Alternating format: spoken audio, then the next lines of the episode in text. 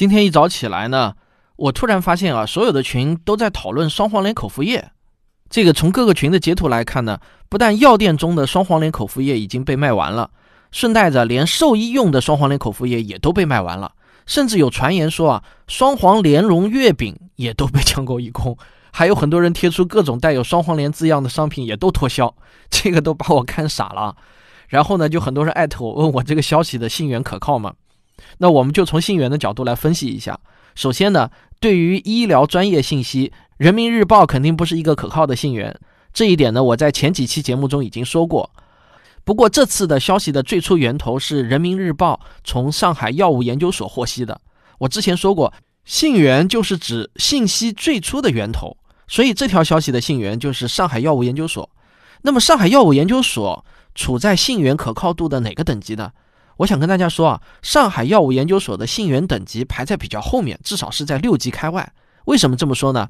因为我跟国内的药物研究的圈内人士深入了解后呢，我才知道，虽然上海药物研究所的上级主管部门是中科院，但它呢是企业化运作的，实质上啊就是一个药企，而药企在信源金字塔上的排位是非常靠后的。然后，如果你多留意一下，你会发现在信源等级上排位比较靠前的很多医疗专业垂直媒体和知名专家都发文质疑了。比如丁香医生就在凌晨第一时间发文，标题是“为什么不该用双黄连预防新型冠状病毒”。还有很多微博上的医疗大 V 也都表达了同样的观点，就是并没有任何可靠的证据表明双黄连口服液能够防治新型肺炎。上海药物研究所的这个观点发布的太草率了。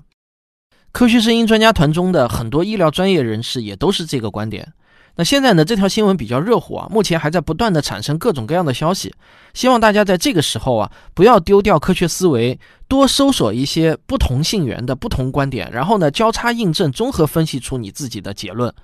我呢现在反正肯定不会去喝双黄连口服液的，我只能告诉你，这是我个人的观点和选择。那你自己的选择还得你自己来做主。